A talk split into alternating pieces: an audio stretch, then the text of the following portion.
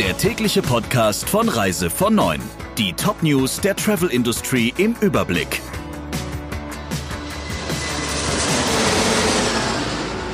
Ich bin Jennifer Hess. Einen schönen guten Morgen. TUI krempelt sein Provisionsmodell um. Kein Jahresvergleich, 150.000 Euro Mindestumsatz für 10 Prozent Provision, weniger Bindungsstufen.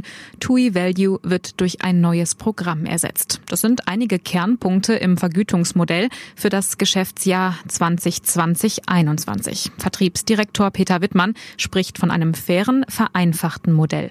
Schon Ende Mai hatte TUI angekündigt, im Krisenjahr 2019-20 unter anderem auf die Erreichung des Vorjahresumsatzes bei der Provisionsberechnung zu verzichten und eine Fixprovision von bis zu 13 Prozent für Neubuchungen im Juni und Juli einzuführen. Letztere wird für Buchungen bis zum 31. Oktober verlängert. Für Reisebüros erfreulich, die Deckelung der Provision bei 10 Prozent für sogenannte Top-Angebote fällt weg.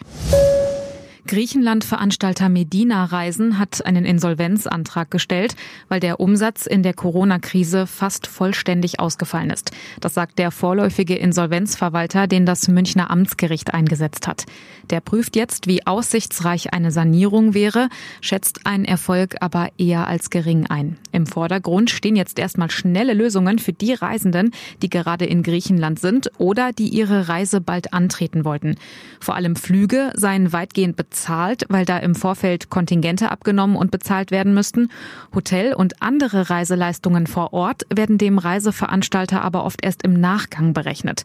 Deshalb muss man wegen der Insolvenz jetzt damit rechnen, dass insbesondere Hotels und andere Partner vor Ort Direktzahlungen von den Reisenden verlangen. Brasilien öffnet die meisten großen Flughäfen des Landes für Ausländer, zumindest erstmal für 30 Tage. Reisende müssen für einen Aufenthalt von bis zu 90 Tagen eine Krankenversicherung nachweisen, die den gesamten Reisezeitraum abdeckt.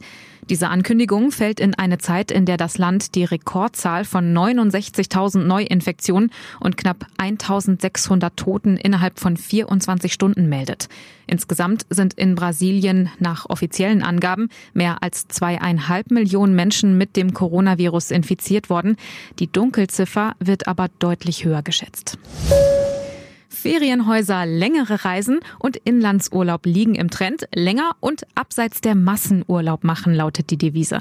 Die Lust der Bundesbürger auf Reisen wächst wieder. Das hat die Unternehmensberatung McKinsey für den deutschen Reisemarkt ermittelt. Demnach konnten sich vor allem naturnahe Reiseziele auch in der Krise durchsetzen und sich Preiskämpfen entziehen. Außerdem habe das Interesse an Reisen, die länger als sieben Tage dauern, überproportional zugelegt.